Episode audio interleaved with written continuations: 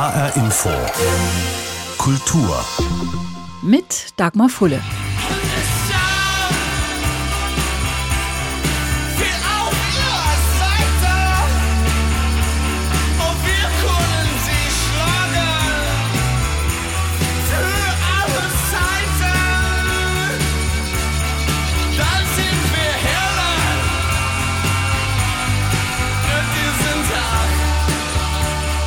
Dann sind wir Helden, singt David Bowie 1977 in Berlin, als er in Schöneberg lebt und in Kreuzberg ins Studio geht. Für Heroes und die deutsche Version Helden.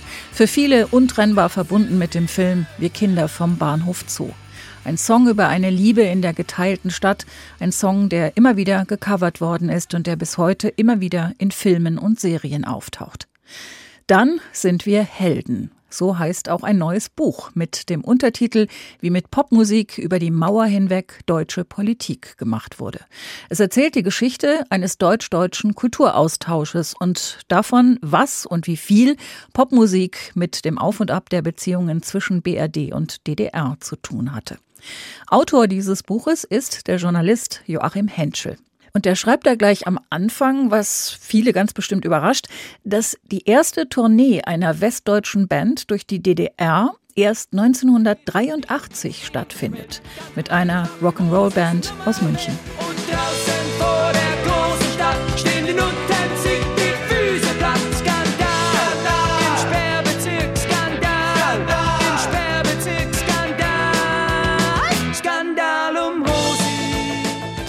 Die Spider-Murphy-Gang packt die Koffer und macht sich auf zu acht Konzerten in der DDR. Ganze 34 Jahre nach deren Gründung. Warum bloß hat das so wahnsinnig lange gedauert? Dazu Buchautor Joachim Henschel. Das hatte damit zu tun, dass viele bundesdeutsche Bands gar nicht so richtig wussten, was sollen wir eigentlich da drüben in der DDR. Also die Motivation, die ja oft auch immer so dargestellt wird, Völkerfreundschaft, wir müssen unsere Fans besuchen und so weiter, die ist ja gar nicht so offensichtlich, weil es ist ja, sagen wir mal, im kapitalistischen Entertainment-System gibt's ja immer auch irgendwie einen Nutzen, den das Ganze haben muss.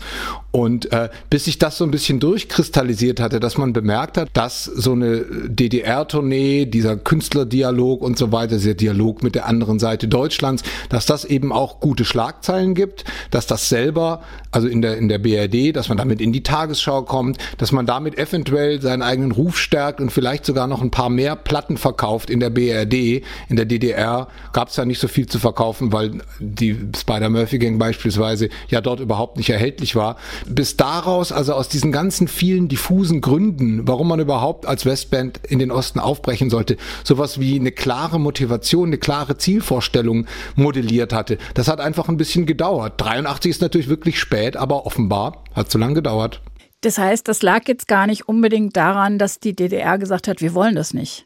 Es hatte auch ein bisschen was damit zu tun, natürlich, dass die DDR nicht unbedingt sich sehr aufgeschlossen gezeigt hat, bundesdeutschen Künstlerinnen und Künstlern gegenüber. Ich meine, es gab ja so im, im Schlagerbereich oder auch bei zum Beispiel so James Last oder äh, eben so, so Instrumentalmusik, Jazz. Klaus Doldinger ist auch schon relativ früh in die DDR gereist.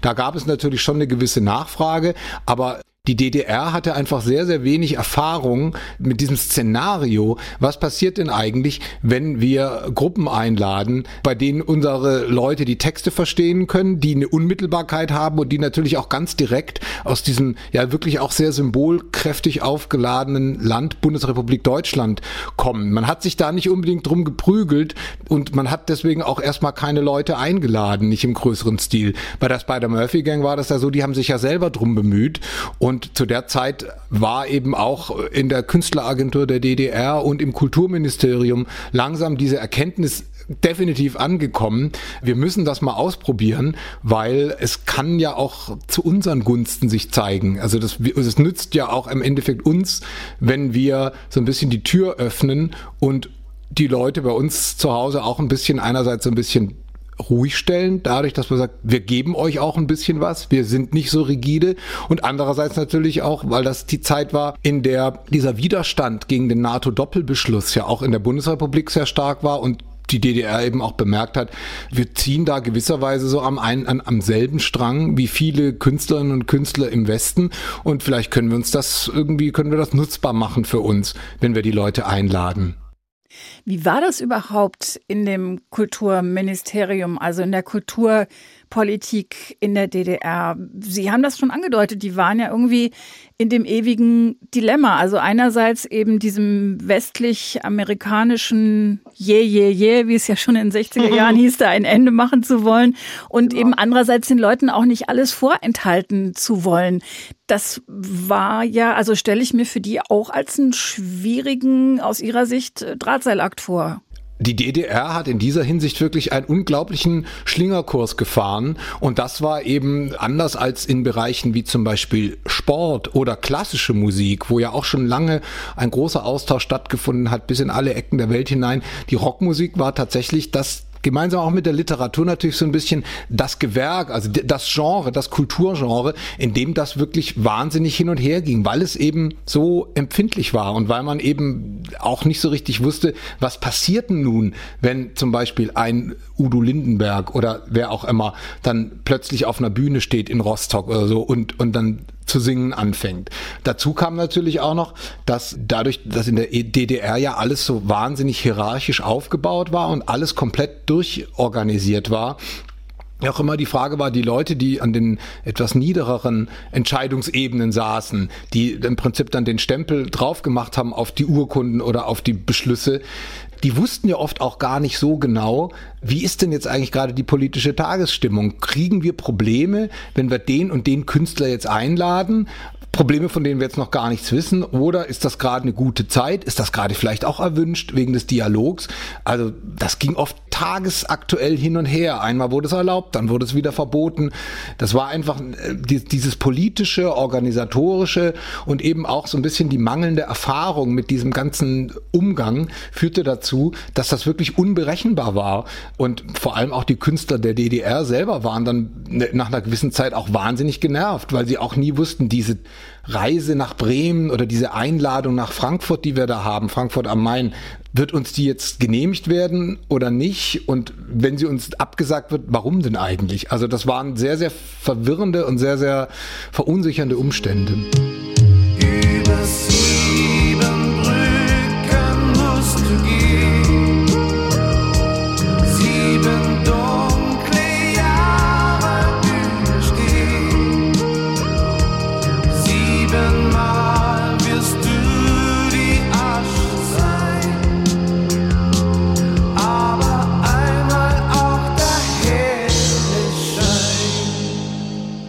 Der 70er Jahre war Musik aus der DDR plötzlich in der Bundesrepublik erfolgreich. Von City zum Beispiel, von den Pudis, von Silly. Und dann war da natürlich über sieben Brücken musst du gehen. So erfolgreich von Peter Maffay übernommen, dass viele bis heute glauben, der Song sei von ihm und nicht von Karat, der Band aus Ostberlin. Wo kam diese Welle von Interesse her für die Rockmusik aus dem Osten?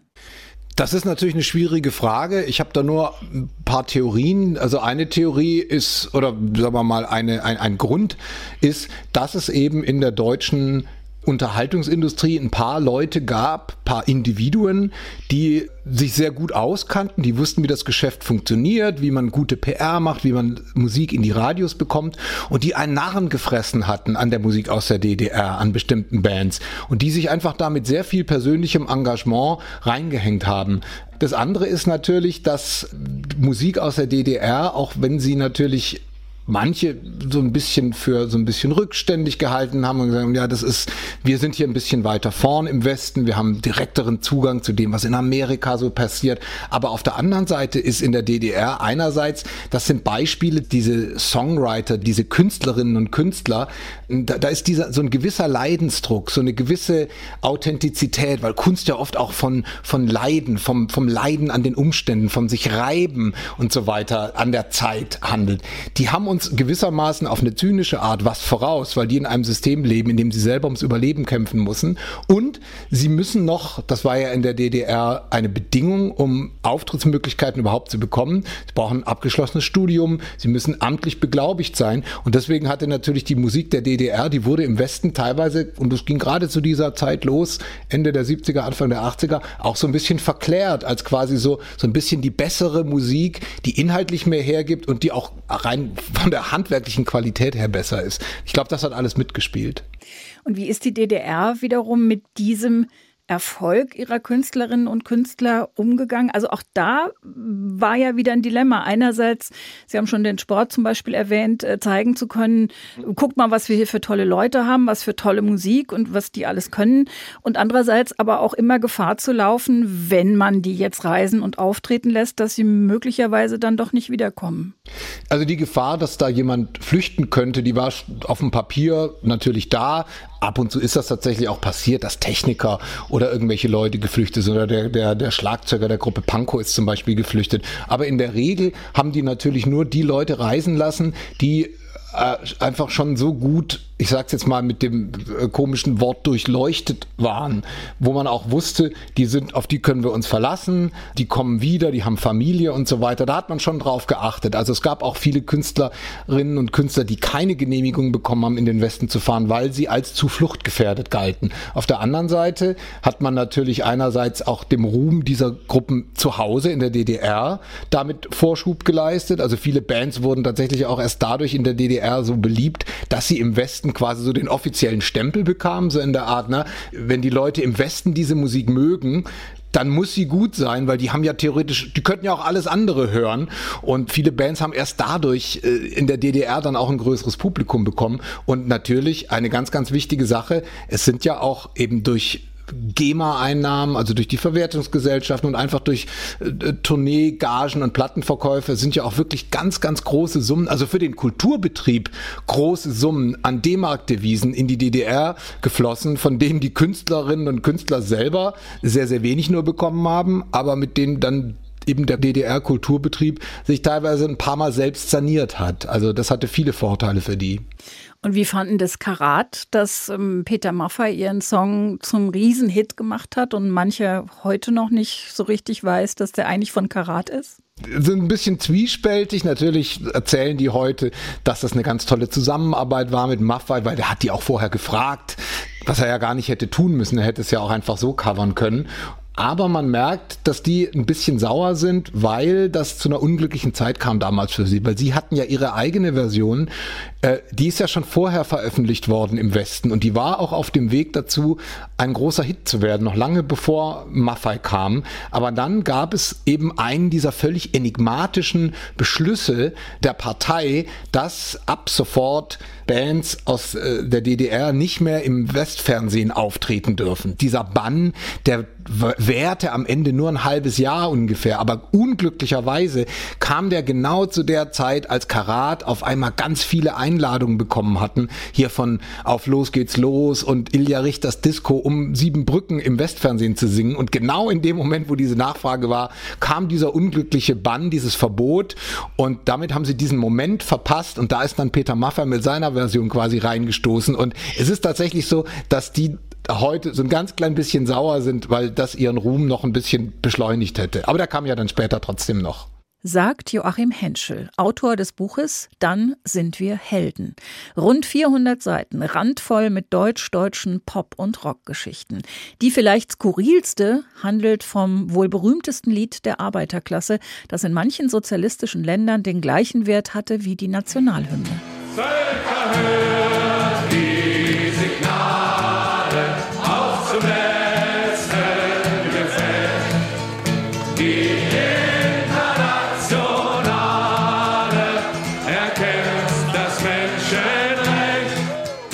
Die weltweiten Rechte an der Internationalen hatte viele Jahre lang einer der erfolgreichsten deutschen Medienmanager und Musikverleger, Hans-Rudolf Bayerlein.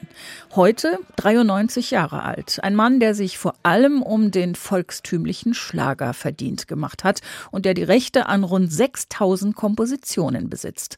Auch die Internationale war lange dabei.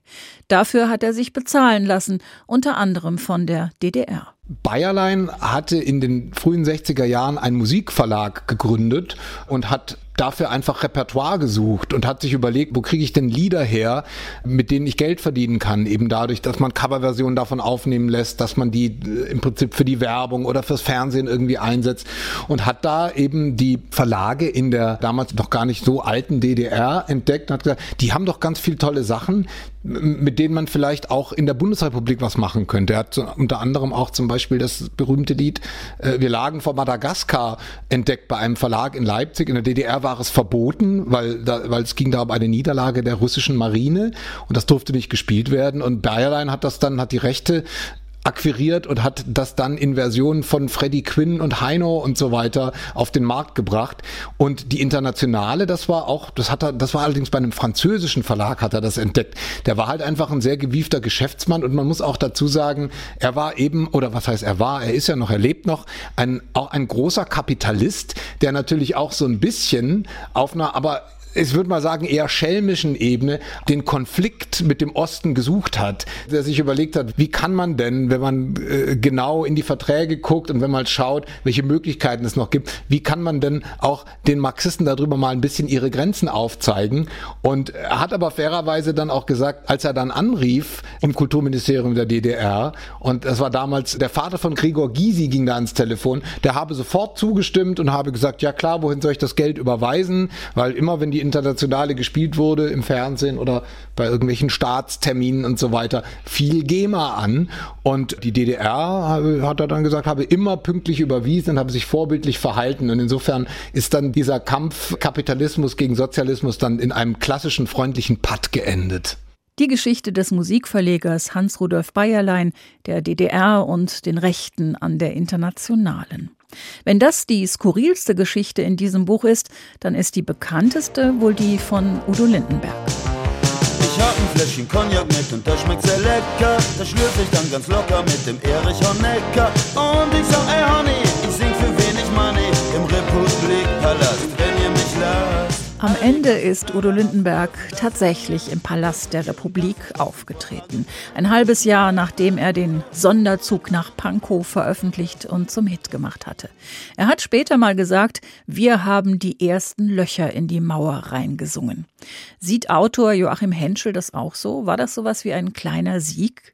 Ich würde zumindest sagen, dieser Auftritt von Udo Lindenberg ist das bedeutendste Ereignis in dieser ganzen Austauschhistorie, aber vor allem auch, weil er auf eine sehr komplizierte, sehr langwierige, aber auch beharrliche Art und Weise überhaupt zustande kam. Weil Udo Lindenberg eben sehr, sehr früh gezeigt hat, er interessiert sich für dieses Land. Er hat also mit geradezu verzweifelten, fast niedlichen Gesten versucht, da in den Dialog zu treten es wurde ihm nachher dann natürlich ausgelegt von vielen auch als so ein kleiner, äh, so, äh, so ein Kutau, dass er sich da hat benutzen lassen, dass er sich da hat instrumentalisieren und vorführen lassen.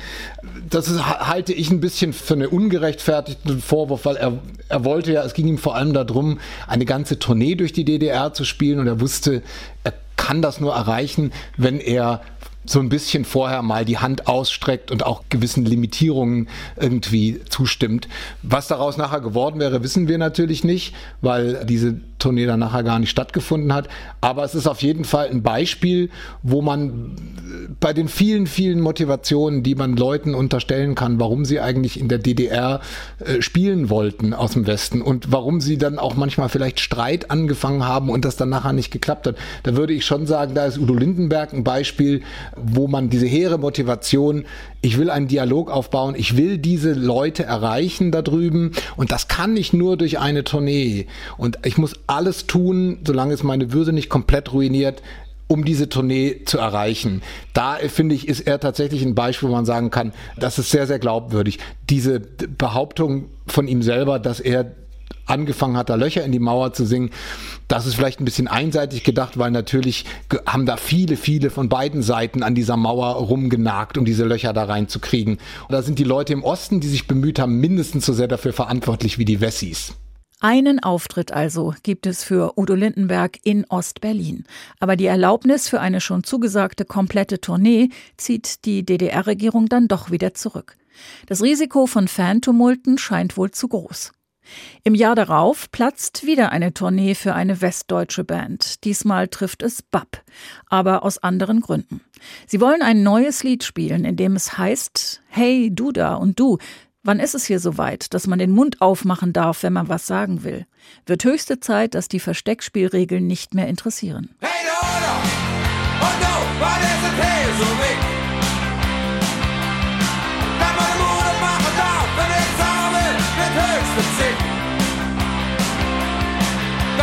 Versteckspiele nicht mehr interessieren. Wir sind längst alle schon uns bedroht. Und wenn man nicht weiß, soll es endlich hören, da wollen wir vier grenzenlos. Bab hatten, bevor sie diese Tournee die ja tatsächlich schon ausverkauft war, die im Palast der Republik beginnen sollte, bevor sie die gespielt haben, sehr, sind sie sehr deutlich im Westen, auch in den Medien, damit rausgegangen, dass sie gesagt haben, wir haben dem nur unter der Bedingung zugestimmt, dass wir nicht zensiert werden, dass wir alle Songs spielen dürfen, die wir wollen und man hat uns das auch zugesichert. Das war natürlich ein sehr klares Statement, zu dem sie dann stehen mussten, nämlich sobald dann eben die Kritik an diesem einen neuen Lied kam, was sie noch so ein bisschen ins Programm gemogelt hatten, sage ich jetzt mal, haben sie dann gesagt, wenn wir dieses Lied nicht spielen dürfen, dann reisen wir eben wieder ab. Damit haben sie natürlich Zehntausende von Fans sehr enttäuscht, die wiederum gesagt haben, naja, diesen einen kleinen Kniefall hätten wir euch doch verziehen, aber so haben wir jetzt natürlich überhaupt keine Konzerte. Es zeigt aber natürlich auch so ein bisschen diese verschiedenen Sprachen, die da gesprochen wurden, diese diplomatischen Schwierigkeiten, weil manche haben dann später gesagt, BAP haben nur nicht verstanden, wie damals eben politisch kommuniziert wurde. Die Leute von der äh, Künstleragentur der DDR wollten einfach nur, dass die das zusichern, dass sie das unterschreiben und wenn die den Song nachher trotzdem gespielt hätten, das hätte überhaupt keiner gemerkt. Also es war tatsächlich oft auch ein Kommunikationsproblem zwischen diesen beiden Seiten und dass, sagen wir mal, diese Kommunikationsprobleme nach und nach kleiner wurden und so ein bisschen gerade hin zur Wende die Kommunikation auch besser wurde zwischen den beiden Seiten, das ist natürlich zu einem großen Teil auch diesen Leuten wie eben der Spider-Murphy-Gang oder Udo Lindenberg zu verdanken, die eben angefangen haben, die andere Seite auch ernst zu nehmen und sie nicht nur mit dem Hochmut also quasi von, vom hohen Podest der Wessis aus zu betrachten, sondern zu sagen, wir versuchen das einfach mal mit euch, wir, wir, wir, wir probieren das mal aus. Das ist bei im Fall BAP ziemlich gescheitert. In anderen Fällen hat es ganz gut geklappt und äh, ich denke, es wurde zum Schluss hin immer besser. Joachim Henschel hat für sein Buch mit mehr als 40 Zeitzeugen gesprochen. Mit Musikern, mit Sängerinnen, mit Veranstaltern aus beiden früheren deutschen Staaten. Eine Überraschung aber hat er an unerwarteter Stelle erlebt.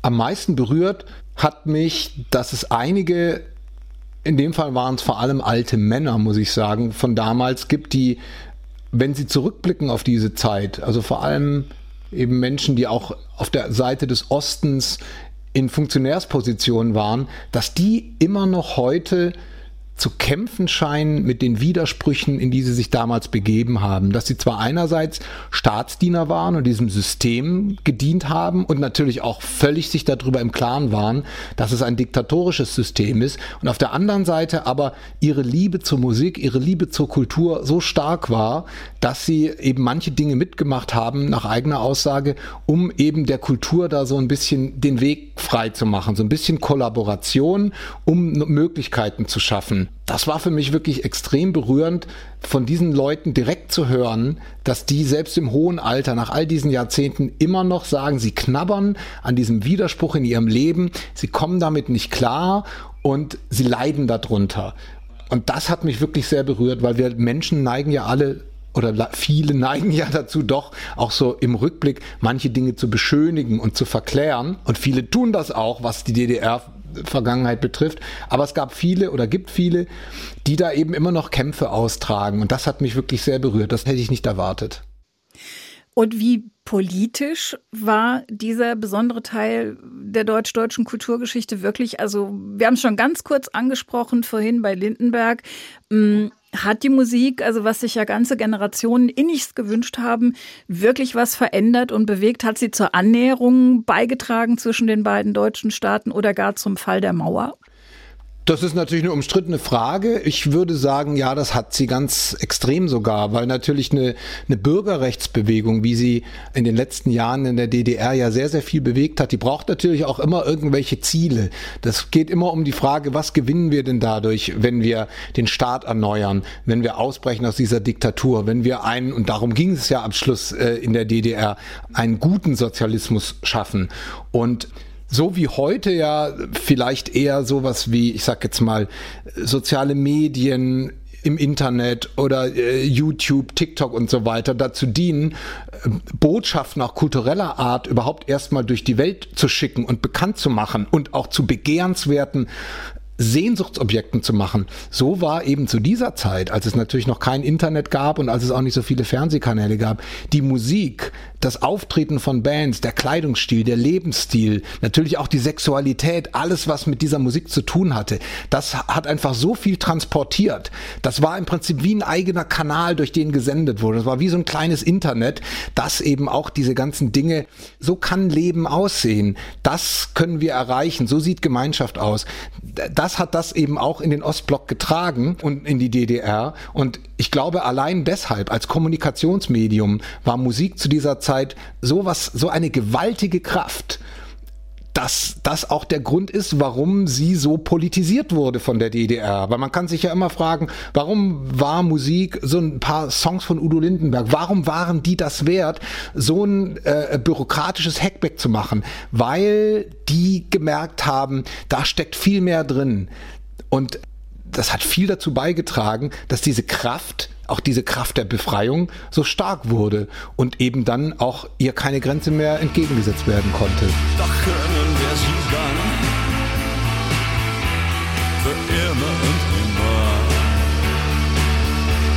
Und wir sind dann Helden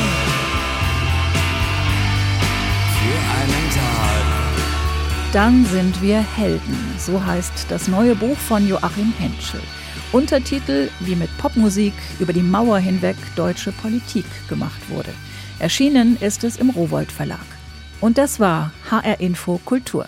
Den Podcast finden Sie auf hrinforadio.de und in der ARD Audiothek. Mein Name ist Dagmar Fulle.